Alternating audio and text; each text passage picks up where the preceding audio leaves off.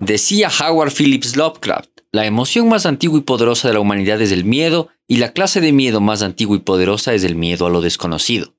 El terror y su hermano gemelo, el horror, al igual que su primo hermano, la comedia, nos han acompañado desde que descendimos de los árboles y comenzamos a admirar las estrellas, a la vez que huíamos de bestias con garras afiladas y poderosas mandíbulas, sean reales o no.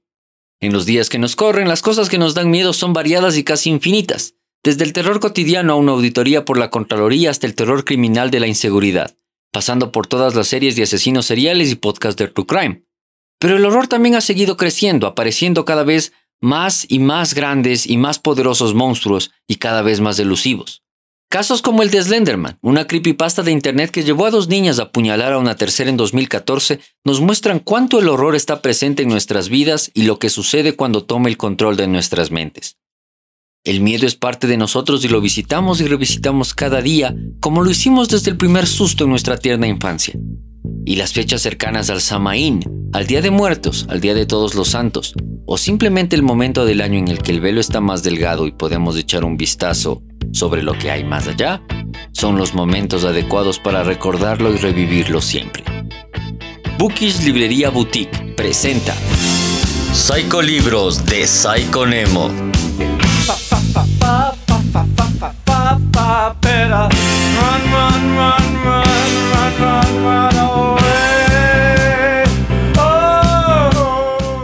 Bienvenidos a Psycho Libros, un podcast de Psycho Nemo, transmitiendo desde los 4625 kHz de amplitud supermodulada de su radio favorita, Baser USB. Mi nombre es Daniel Maldonado, me dicen Nemo y el día de hoy no habrá hobbit para nadie. Hoy leeremos historias de terror, porque no hay mejor día que hoy. Hay que aprovechar que el otro mundo está más cerca que nunca y recordar esas historias que leíamos con la luz prendida a las 3 de la tarde para no tener miedo o pesadillas cuando la luna sea la única luz sobre el mundo. ¿Qué sería de nosotros sin el terror? Pieza vital de todas las historias humanas. Hoy leeremos tres historias, dos superclásicas y una tercera que tal vez no la conozcan tanto. Cada una aborda diferentes tipos de terror y horror, teniendo como protagonista al embajador del miedo, un gato. Abrimos pues este espacio de terror o como le decimos en Radio Ruanda, ¡Ja! ¡Bienvenidos a la cripta! esperamos que se asusten. Héctor, por Marcela Rivadeneira. Pronunciar Hubble, así, saboreando las dos sílabas y sintiendo que eran burbujas que salían de mi garganta, era una de mis cosas favoritas. Tenía 10 años cuando abrimos un gran ojo en el cosmos. Ya no somos una civilización ciega, me dijo mamá. Leyó una noticia en el periódico un domingo mientras desayunábamos. Tostadas con mantequilla y huevos tibios para ambas, café americano para ella, un vaso de leche fría para mí. Estaba emocionada. Me explicó que hasta ese momento la humanidad había sido un gato recién nacido, con sus párpados cerrados, y que el Hubble era el primer ojo que abría. Mamá les decía quítense a los gatitos, y casi todos los días vestía jeans y camiseta. Siempre olía limpio, a ropa recién lavada y secada al sol. Había nacido en Newaka, Nebraska, un pueblo de poco más de 100 habitantes. Mamá hablaba muy poco de su vida antes de conocer a papá y mudarse a nuestro país. Hablaba aún menos de él. He's gone, Lydia. It's just the two of us, decía cuando le preguntaba. Yo había visto a muchos gatitos recién nacidos abrir los ojos. Antes de que la operáramos, Wasabi parió al menos tres docenas de crías. Hubo moteadas, bicolores, a rayas, tricolores de un solo color, vivas, muertas, moribundas, incompletas y con dedos de más. A los moribundos e incompletos, mamá los lanzaba al pozo que había abastecido a la casa antes de que el agua potable llegara al barrio. Cuando aún estaban cubiertos por una película brillosa de placenta, los metía en un costal y se sentaba al borde de esta boca oscura. Los gatitos no eran más grandes que mi puño. Se agitaban, se retorcían, lanzaban chillidos. Sus gritos me rompían el corazón, pero jamás afectaron la resolución de mamá. Ella sostenía el costal sobre el pozo y abría la mano. La gravedad hacía el resto del trabajo. Los gatitos caían tan rápido que el sonido de sus cuerpos diminutos desgarrando la superficie del agua llegaba a mis oídos antes de que yo pudiera parpadear. Ustedes pensarán que mamá era cruel con todos los animales, pero no. Les tenía un cariño especial a los gatitos que nacían con dedos de más. They are called polydactyl kittens, amor. Me explicaba que en nuestro país los veterinarios los ponían a dormir, pero que en Estados Unidos la gente los quería igual que a los gatos de 18 dedos. Ernest Hemingway los amaba, me decía ella, y me contaba la historia de Snow White. el primer polydactyl cat que él tuvo en su casa de Key West. He was a disgusting man, amor, and a shitty writer, but he loved his cats.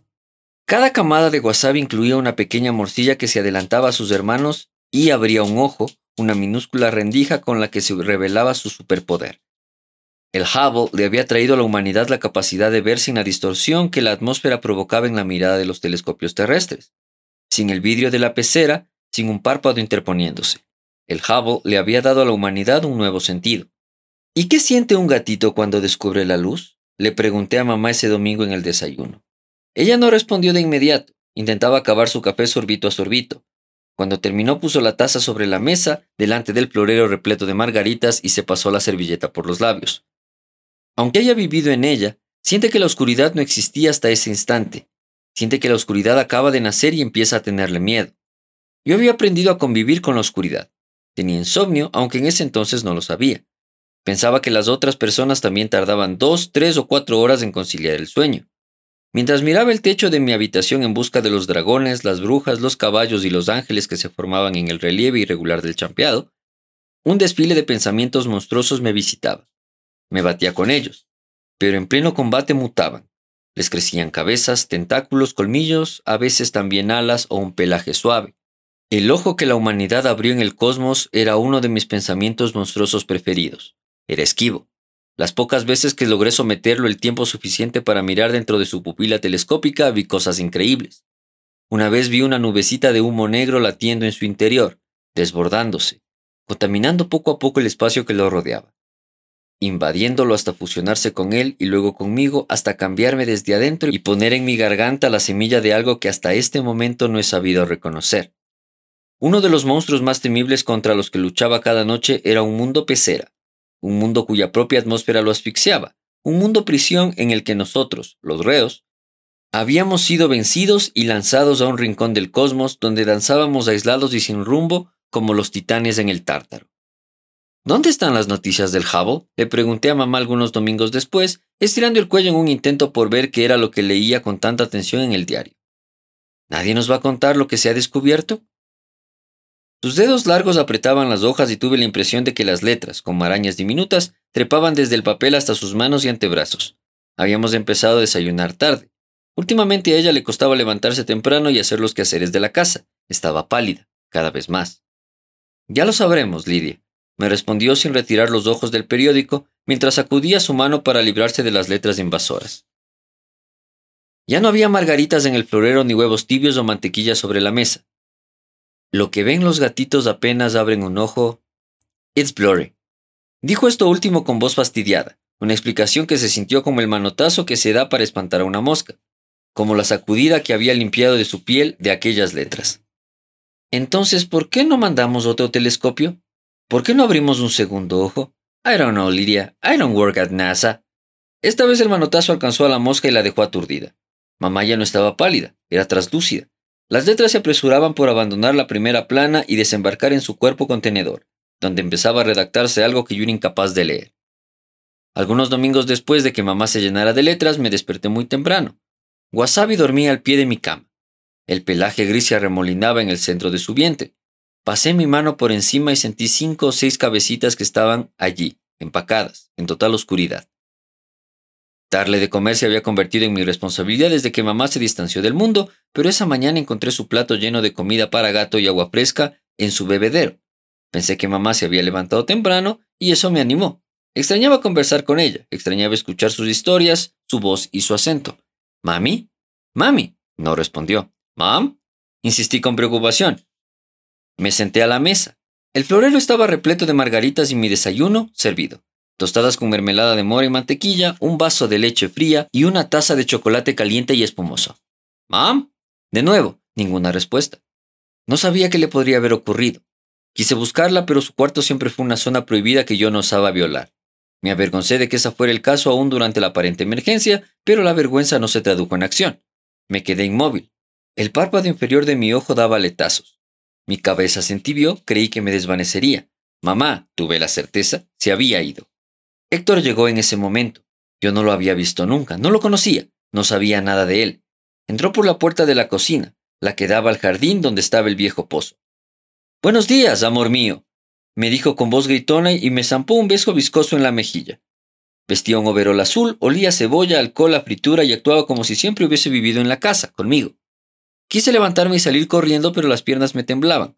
No tenían la intención de seguir ninguna orden mía.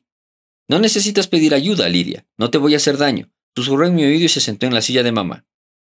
Su cuerpo enorme chocó contra la madera y creí que la silla se rompería. Creí que todo mi mundo se rompería si ese gigante maloliente no se largaba, si mamá no se materializaba en su lugar. Prueba, es mermelada artesanal. Sabe mejor cuando el pan está caliente. Héctor empujó hacia mí el plato con las tostadas después de pasar su dedo índice por encima de una. Mmm, delicioso. Mientras chupaba los coágulos de mermelada que había robado con su dedo, vi que sus uñas estaban repletas de una mugre verdosa. Notó mi asco. Terminó de chupar toda la mermelada, cogió una servilleta y la pasó por sus labios. Eso solo sirvió para esparcir las moras trituradas por su barba. ¿Sabías que el Hubble no es el primer telescopio que ponemos en órbita, amor? La Unión Soviética, hizo una pausa y se bebió de un trago mi vaso de leche, la Unión Soviética lanzó al espacio un observatorio con ocho telescopios más de diez años antes de que tú nazcas. Héctor se levantó y abrió la refrigeradora, sacó un cartón de leche, llenó el vaso que él mismo se había tomado y lo puso frente a mí. Toma, Lidia, necesitas el calcio. Volvió a sentarse en la silla de mamá y me clavó sus ojos. Él sabía que lo que acababa de contarme era una revelación para mí. Sabía que ahora tenía mi atención, mi curiosidad. La humanidad no era una bestia cíclope que deambulaba sola por el espacio como yo creía. Teníamos varios ojos abiertos, pero parecía que el resto del universo no quería dejarse ver. La huella de los labios gruesos y agrietados de Héctor había quedado impresa en el borde del vaso.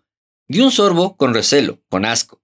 Un sacrificio para que él continuara su historia, para que avanzara el tiempo, para que aquel instante incómodo, absurdo, pasara y yo pudiera tener alguna respuesta sobre mamá, sobre lo que habían visto los ocho telescopios soviéticos, sobre quién era Héctor. Eso es, Lidia. Vamos a entendernos muy bien. La leche fría revistió el interior de mi estómago y me dejó una sensación de bienestar. Puse el vaso sobre la mesa y miré a Héctor haciendo un puchero. Le demandaba continuar. Él sonrió.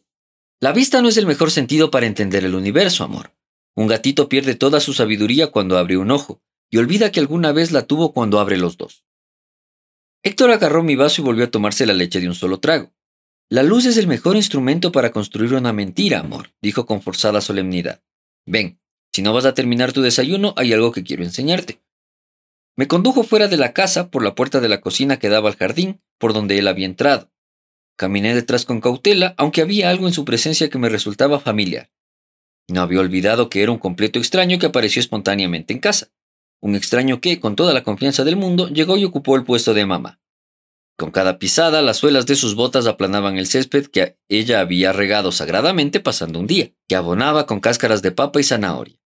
Al mirar los brotes de hierba desmembrados por su paso, tuve la certeza de que mamá no volvería. Mejor dicho, perdí la esperanza de que ella fuera a regresar, de que fuera a salir de la oscuridad que era su cuarto. Es que era allí donde estaba. De que pudiera alguna vez recuperar la corporeidad. Héctor se detuvo frente al viejo pozo. La mañana estaba fría y el viento chocaba. El cedrón de mamá aplaudía. El árbol de durazno de mamá aplaudía. El pequeño arupo aún no florecido de mamá aplaudía. Los dos arbustos de limón de mamá aplaudían. El jacarandá de mamá aplaudía. Las matas de menta y manzanilla de mamá aplaudían como aplauden los bebés, con emoción, con poco ruido. Los cedros de mamá aplaudían. El pino de mamá, ese que ella sembró siendo solo una ramita, aplaudía. Asómate, Héctor insistió. Asomé mi cabeza dentro del pozo. ¿Lo sientes? ¿Sientes cómo la oscuridad te desenreda la cabecita, amor? El pozo no estaba completamente oscuro, pero sí aislaba el ruido. No había aplausos dentro. Las paredes de piedra estaban cubiertas de un delicado musgo verde que parecía haber sido tejido por el crochet de mamá. Se respiraba bien. Pensé en todos los gatitos que ella había arrojado ahí, en el tiempo que pasó antes de que el agua llenara sus pulmoncitos, en el terror que debieron sentir, en los chapoteos inútiles que dieron, en sus maullidos. Morir antes de abrir los ojos, antes de descubrir la existencia de la luz. Morir luego de vivir pocos minutos. ¿Ves que es más fácil pensar cuando no hay luz, amor? La sangre empezó a acumularse en mi cabeza. Quise levantarla, reincorporarme. Pensé en el estado en el que estarían sus cuerpitos. Quise reincorporarme, pero Héctor me lo impidió. Solo un poco más, amor. Dejé de luchar. La mano con la que él sostenía mi cabeza se aflojó y pude levantarme. Mis mejillas estaban rojas, calientes. Mis labios temblaban, pero me aguanté las ganas de llorar. La primera lección, amor, es que una primera lección nunca se aprende nada. Las primeras lecciones son inútiles, y los tipos que querrían enseñártelas, amor, esos son unos sádicos. Don't ever listen to them. Héctor había hablado con la voz de mamá, o la voz de mamá había resonado a través de Héctor. Me limpié las lágrimas que salían contra mi voluntad y traté de enfocar mi mirada en la figura que se dirigía a mí, pero fue imposible. Solo veía borrones, bosquejos primitivos de lo que hasta antes de meter mi cabeza en el pozo habían sido los árboles del jardín. El viento corría con fuerza y los borrones aplaudían. Me acerqué a la figura, a la entidad Héctor Mamá, y empecé a lanzarle golpes furiosos. Ninguno le hizo daño, se sentía como si estuviese hecho por un vapor tibio. Lidia, basta. Mamá me abrazó con fuerza. Sentí que era ella, realmente ella, con toda su corporeidad restaurada. Tranquilízate, amor. Everything is going to be okay. It's okay. Mamá se sacó la bata de lana que llevaba puesta y me la puso en los hombros. Volvimos a la cocina siguiendo los surcos que las botas de Héctor habían labrado en el césped. Cuando ella notó los brotes de hierba aplastados, murmuró en inglés alguna lamentación a la que solo descifré el final. It's a shame.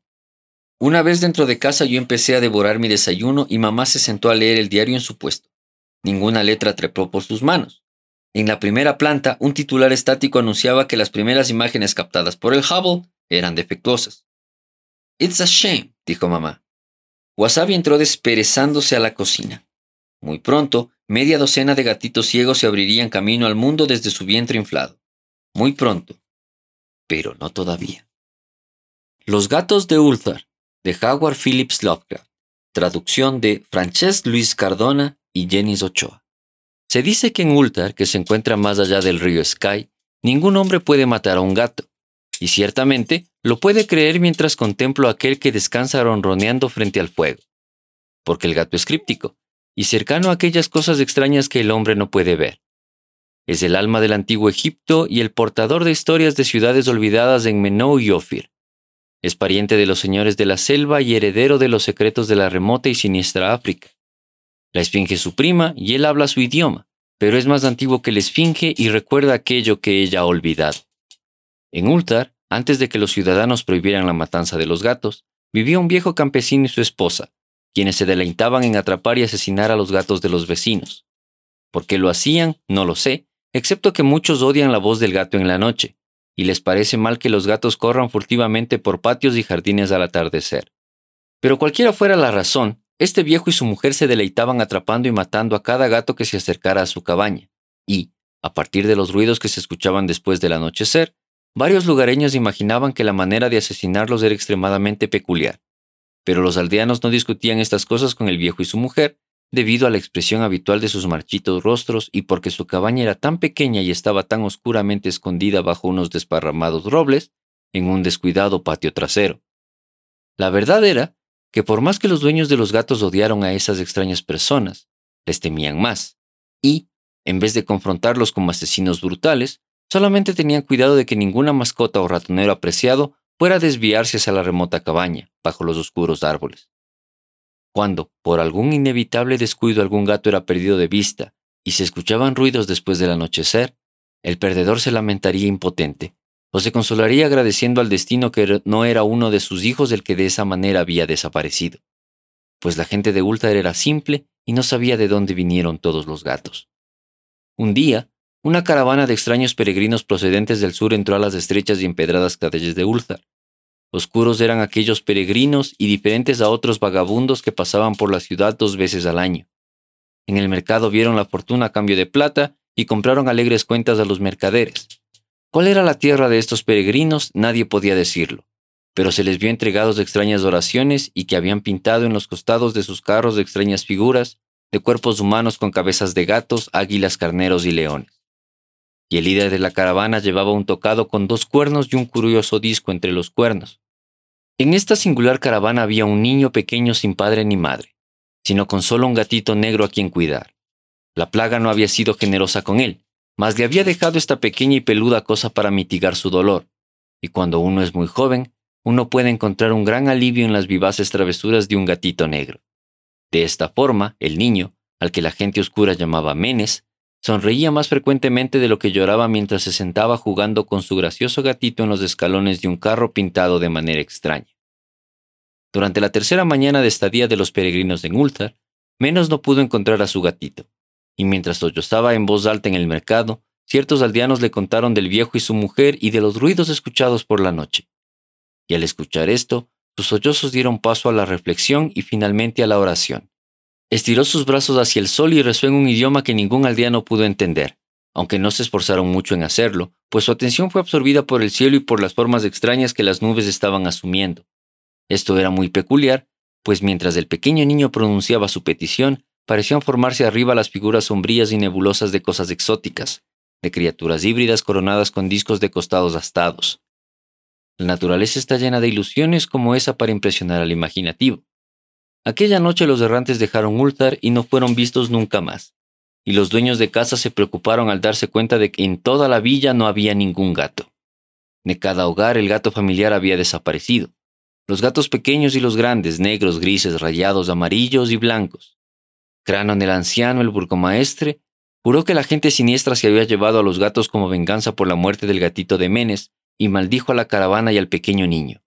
Pero Nid, el enjuto notario, declaró que el viejo campesino y su esposa eran probablemente los más sospechosos, pues su odio por los gatos era notorio y con creces descarado. Pese a esto, nadie osó quejarse ante la dupla siniestra a pesar de que Atal, el hijo del posadero, juró que había visto a todos los gatos de Ultar al atardecer en aquel patio maldito bajo los árboles. Caminaban en círculos lentos y solemnemente alrededor de la cabaña, dos en una línea, como realizando algún rito de las bestias, del que nada se ha oído. Los aldeanos no supieron cuánto creer de un niño tan pequeño, y aunque temían que el malvado par había hechizado a los gatos hacia su muerte, preferían no confrontar al viejo campesino hasta encontrárselo afuera de su oscuro y repelente patio.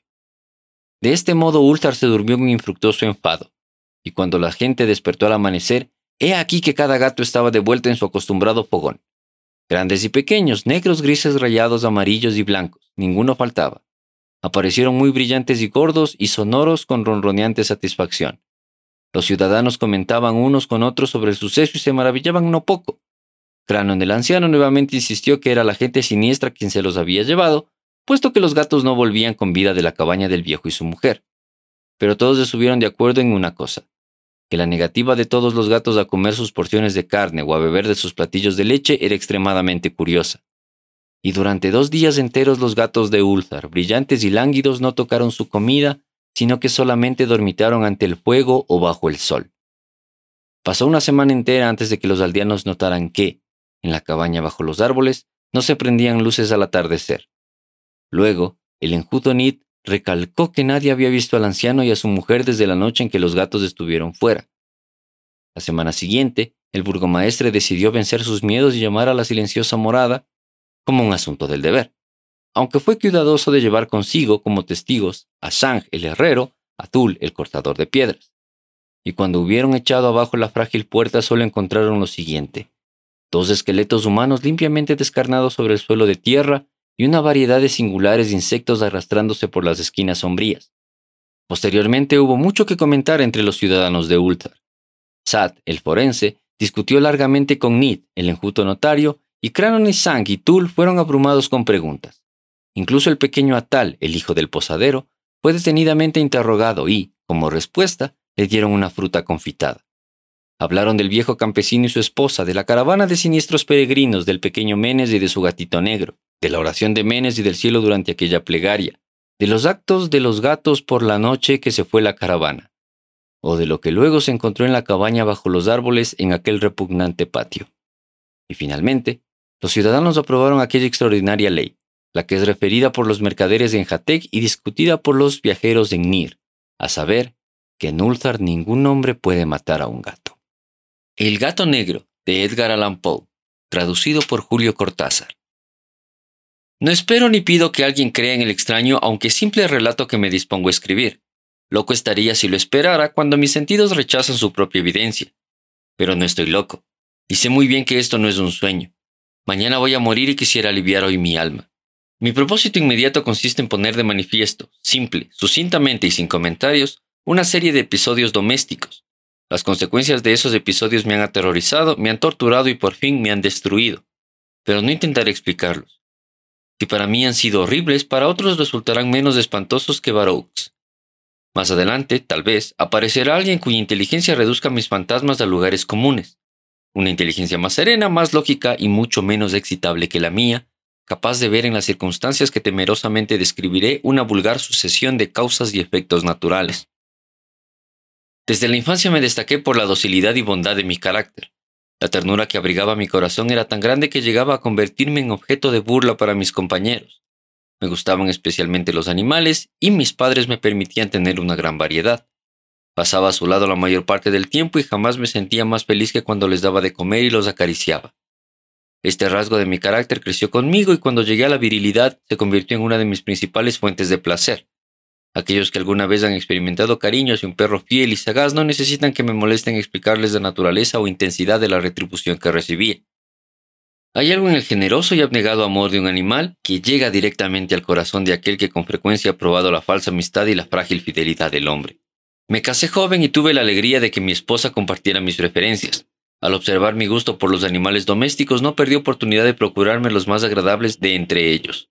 Teníamos pájaros, peces de colores, un hermoso perro, conejos, un monito y un gato. Este último era un animal de notable tamaño y hermosura, completamente negro y de una sagacidad asombrosa. Al referirse a su inteligencia, mi mujer, que en el fondo era no poco supersticiosa, aludía con frecuencia a la antigua creencia popular de que todos los gatos negros son brujas metamorfoseadas. No quiero decir que lo creyera seriamente, y solo mencionó la cosa porque acabo de recordarla. Plutón, tal era el nombre del gato, se había convertido en mi favorito y mi camarada. Solo yo le daba de comer y él me seguía por todas partes en la casa. Me costaba mucho impedir que anduviera tras de mí en la calle. Nuestra amistad duró así varios años, en el curso de los cuales, enrojezco al confesarlo, mi temperamento y mi carácter se alteraron radicalmente por culpa del demonio. Intemperancia. Día a día me fui volviendo más melancólico, irritable e indiferente hacia los sentimientos ajenos. Llegué incluso a hablar descomedidamente a mi mujer y terminé por infligirle violencias personales. Mis favoritos, claro está, sintieron igualmente el cambio de mi carácter. No solo los descuidaba, sino que llegué a hacerles daño. Hacia Plutón, sin embargo, conservé suficiente consideración como para abstenerme a maltratarlo, cosa que hacía con los conejos, el mono y hasta el perro cuando, por casualidad o movidos por el afecto, se cruzaban en mi camino. Mi enfermedad, empero, se agravaba, pues, ¿qué enfermedad es comparable al alcohol? Y finalmente el mismo Plutón, que ya estaba viejo y por tanto algo enojadizo, empezó a sufrir las consecuencias de mi mal humor. Una noche en que volví a casa completamente embriagado después de una de mis correrías por la ciudad, me pareció que el gato evitaba mi presencia. Lo alcé en brazos, pero asustado por mi violencia me mordió ligeramente en la mano. Al punto se apoderó de mí una furia demoníaca y ya no supe lo que hacía. Fue como si la raíz de mi alma se separara de golpe de mi cuerpo, una maldad más que diabólica, alimentada por la ginebra, estremeció cada fibra de mi ser. Sacando del bolsillo del chaleco un cortaplumas, lo abrí mientras sujetaba al pobre animal por el pescuezo y deliberadamente le hice saltar un ojo. Enrojezco, me abrazo, tiemblo mientras escribo tan condenable atrocidad. Cuando la razón retornó por la mañana, cuando hube disipado en el sueño los vapores de la orgía nocturna, sentí que el horror se mezclaba con el remordimiento ante el crimen cometido. Pero mi sentimiento era débil y ambiguo. No alcanzaba a interesar al alma. Una vez más me hundí en los excesos y muy pronto ahogué en vino los recuerdos de lo sucedido. El gato, entre tanto, mejoraba poco a poco. Cierto que la órbita donde faltaba el ojo presentaba un horrible aspecto, pero el animal no parecía sufrir ya. Se paseaba como de costumbre por la casa, aunque, como es de imaginar, huía aterrorizado al verme. Me quedaba aún bastante de mi antigua manera de ser para sentirme agraviado por la evidente antipatía de un animal que alguna vez me ha querido tanto. Pero ese sentimiento no tardó en ceder paso a la irritación, y entonces, para mi caída final e irrevocable, se presentó el espíritu de la perversidad. La filosofía no tiene en cuenta este espíritu y, sin embargo, Tan seguro estoy de que mi alma existe como de la perversidad es uno de los impulsos primordiales del corazón humano, una de las facultades primarias indivisibles, uno de esos sentimientos que dirigen el carácter del hombre. ¿Quién no se ha sorprendido a sí mismo cien veces en momentos en que cometió una acción tonta o malvada por la simple razón de que no debía cometerla? ¿No hay en nosotros una tendencia permanente que enfrenta descaradamente al buen sentido, una tendencia a transgredir lo que constituye la ley por el solo hecho de serlo? Este espíritu de perversidad se presentó, como he dicho, en mi caída final, y el insondable anhelo que tenía mi alma de vejarse a sí misma, de violentar su propia naturaleza, de hacer mal por el mal mismo, me incitó a continuar y finalmente a consumar el suplicio que había infligido a la inocente bestia. Una mañana, obrando a sangre fría, le pasé un lazo por el pescuezo y lo ahorqué en la rama de un árbol. Lo ahorqué mientras las lágrimas manaban de mis ojos y el más amargo remordimiento me apretaba el corazón. Lo ahorqué porque recordaba que me había querido y porque estaba seguro de que no me había dado motivo para matarlo. Lo ahorqué porque sabía que, al hacerlo, cometí un pecado. Un pecado mortal que comprometía mi alma hasta llevarla, si ello fuera posible, más allá del alcance de la infinita misericordia del Dios más misericordioso y más terrible. La noche de aquel mismo día en la que cometí tal cruel acción me despertaron gritos de ¡Incendio! Las cortinas de mi cama eran de una llama viva y toda la casa estaba ardiendo. Con gran dificultad pudimos escapar de la conflagración mi mujer, un sirviente y yo. Todo quedó destruido. Mis bienes terrenales se perdieron y desde ese momento tuve que resignarme a la desesperanza. No incurriré en la debilidad de establecer una relación de causa y efecto entre el desastre y mi criminal acción, pero estoy detallando una cadena de hechos y no quiero dejar ningún eslabón incompleto. Al día siguiente del incendio acudí a visitar las ruinas. Salvo una, las paredes se habían desplomado. La que quedaba en pie era un tabique divisorio de poco espesor situado en el centro de la casa y contra el cual se apoyaba antes la cabecera de mi lecho. El enlucido había quedado a salvo de la acción del fuego, cosa que atribuía a su reciente aplicación. Una densa muchedumbre habíase reunido frente a la pared y varias personas parecían examinar parte de la misma con gran atención y detalle. Las palabras extraño, curioso y otras similares excitaron mi curiosidad. Al aproximarme vi que en la blanca superficie, grabada como un bajo relieve, aparecía la imagen de un gigantesco gato. El contorno tenía una nitidez verdaderamente maravillosa. Había una soga alrededor del pescuezo del animal. Al descubrir esta aparición, ya que no podía considerarla otra cosa, me sentí dominado por el asombro y el terror. Pero la reflexión vino luego en mi ayuda. Recordé que había ahorcado al gato en un jardín contiguo a la casa. Al producirse la alarma del incendio, la multitud había invadido inmediatamente el jardín. Alguien debió de cortar la soga y tirar al gato en mi habitación por la ventana abierta. Sin duda, habrían tratado de despertarme de esta forma. Probablemente la caída de las paredes comprimió a la víctima de mi crueldad contra el enlucido recién aplicado, cuya cal, junto con la acción de las llamas y el amoníaco del cadáver, produjo la imagen que acababa de ver. Si bien en esta forma quedó satisfecha mi razón, ya que no mi conciencia, sobre el extraño episodio lo ocurrido impresionó profundamente mi imaginación. Durante muchos meses no pude liberarme del fantasma del gato y en todo ese tiempo dominó mi espíritu un sentimiento informe que se parecía, sin serlo, al remordimiento. Llegué al punto de lamentar la pérdida del animal y buscar, en los viles antos que habitualmente frecuentaba, algún otro de la misma especie y apariencia que pudiera ocupar su lugar. Una noche en que, borracho a medias, me hallaba en una taberna más que infame, reclamó mi atención algo negro posado sobre uno de los enormes toneles de ginebra que constituían el principal moblaje del lugar. Durante algunos minutos había estado mirando dicho tonel y me sorprendió no haber advertido ante la presencia de la mancha negra en lo alto. Me aproximó y la toqué con la mano. Era un gato negro muy grande, tan grande como Plutón y absolutamente igual a este, salvo un detalle. Plutón no tenía el menor pelo blanco en el cuerpo, mientras este gato mostraba una vasta, aunque indefinida mancha blanca que le cubría casi todo el pecho. Al sentirse acariciado se enderezó prontamente, ronroneando con fuerza. Se frotó contra mi mano y pareció encantado de mis atenciones. Acababa, pues, de encontrar el animal que precisamente andaba buscando. De inmediato propuse su compra al tabernero, pero me contestó que el animal no era suyo y que jamás lo había visto antes ni sabía nada de él. Continuó acariciando al gato y cuando me disponía a volver a casa, el animal pareció dispuesto a acompañarme. Le permití que lo hiciera, deteniéndome una y otra vez para inclinarme a acariciarlo. Cuando estuvo en casa, se acostumbró a ella de inmediato y se convirtió en el gran favorito de mi mujer. Por mi parte, pronto sentí nacer en mí una antipatía hacia aquel animal. Era exactamente lo contrario de lo que me había anticipado, pero, sin que pueda decir cómo ni por qué, su marcado cariño por mí me disgustaba y me fatigaba. Gradualmente, el sentimiento de disgusto y fatiga creció hasta alcanzar la amargura del odio. Evitaba encontrarme con el animal. Un resto de vergüenza y el recuerdo de mi crueldad de antaño me vedaban maltratarlo. Durante algunas semanas me abstuve de pegarle o de hacerle víctima de cualquier violencia, pero gradualmente, muy gradualmente, llegué a mirarlo con inexpresable odio y oír en silencio de su detestable presencia como si fuera una emanación de la peste. Lo que, sin duda, contribuyó a aumentar mi odio fue descubrir, a la mañana siguiente de haberlo traído a casa, que aquel gato, igual que Plutón, era tuerto. Esta circunstancia fue precisamente la que me hizo más grato de mi mujer, quien, como ya dije, poseía en alto grado esos sentimientos humanitarios que alguna vez habían sido mi rasgo distintivo y la fuente de mis placeres más simples y más puros. El cariño del gato por mí pareció aumentar en el mismo grado que mi aversión, Seguía mis pasos con una pertinacia que me costaría hacer entender al lector. Donde quiera que me sentara venía a ovillarse bajo mi silla o saltaba a mis rodillas, prodigándome sus odiosas caricias. Si echaba a caminar, se metía entre mis pies, amenazando con hacerme caer o bien clavaba sus largas y afiladas uñas en mis ropas para poder trepar hasta mi pecho. En esos momentos, aunque ansiaba aniquilarlo de un solo golpe, me sentía paralizado por el recuerdo de mi primer crimen, pero sobre todo, quiero confesarlo ahora mismo, por un espantoso temor al animal. Aquel temor no era precisamente miedo de un mal físico y sin embargo me sería imposible definirlo de otra manera.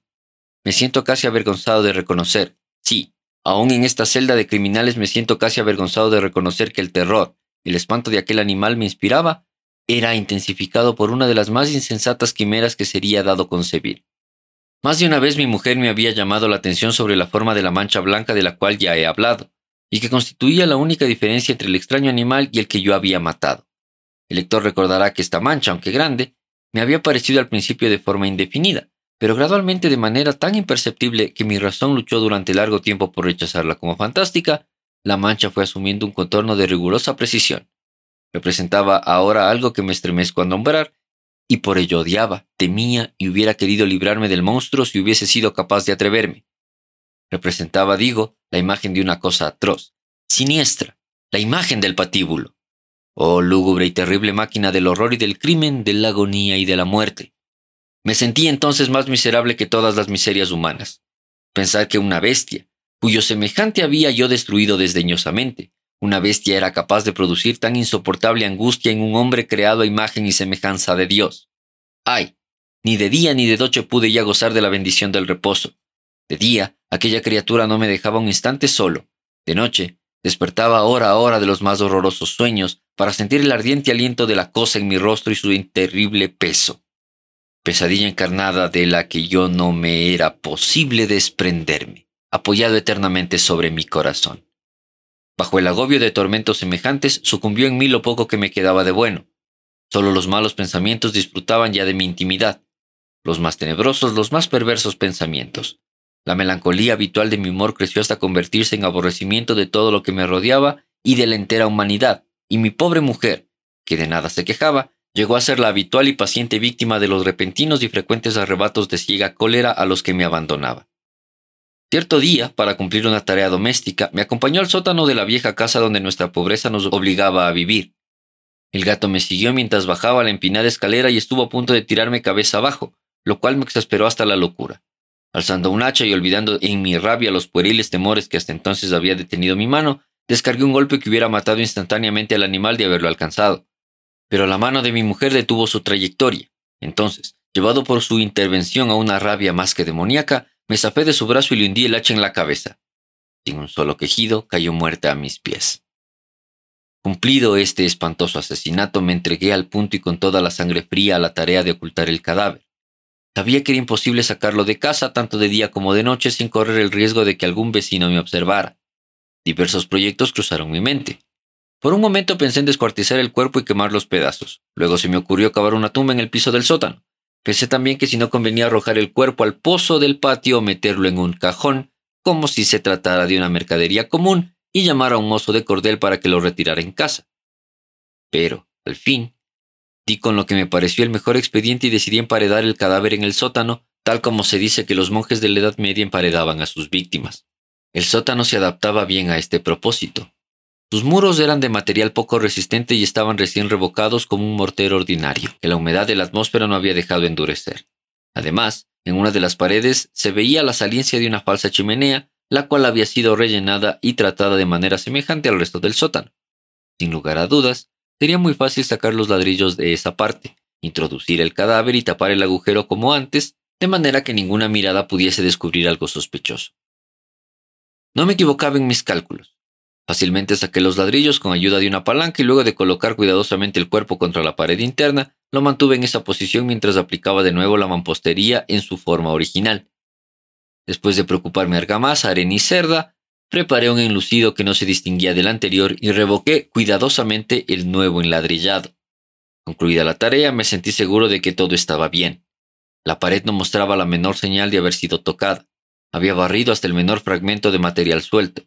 Miré en torno, triunfante, y me dije, aquí, por lo menos, no he trabajado en vano. Mi paso siguiente consistió en buscar a la bestia causante de tanta desgracia, pues al final me había decidido a matarla. Si en aquel momento el gato hubiera surgido ante mí, su destino habría quedado sellado, pero por lo visto, el astuto animal, alarmado por la violencia de mi primer acceso de cólera, se cuidaba de aparecer mientras no cambiara mi humor. Imposible describir o imaginar el profundo, el maravilloso alivio que la ausencia de la detestada criatura trajo a mi pecho.